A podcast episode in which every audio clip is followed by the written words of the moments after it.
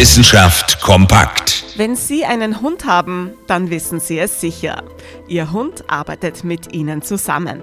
Vor allem dann, wenn es um eine Portion Futter geht. Die letzten Jahrtausende des Zusammenlebens haben eben Spuren hinterlassen.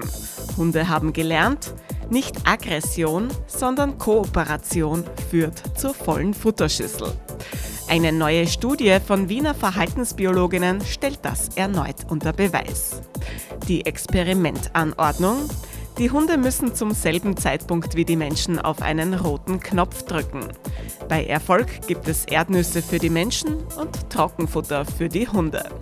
Und wie sich zeigt, stimmen sich die Hunde mit den Menschen ab, um die Aufgaben zu lösen und an das Futter zu kommen.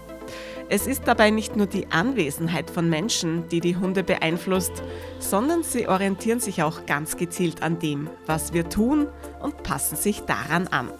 Eine feine Abstimmung zwischen Hund und Mensch, die sicherlich auch dazu beiträgt, dass wir Hunde so besonders gern mögen. Interessante Themen aus Naturwissenschaft und Technik.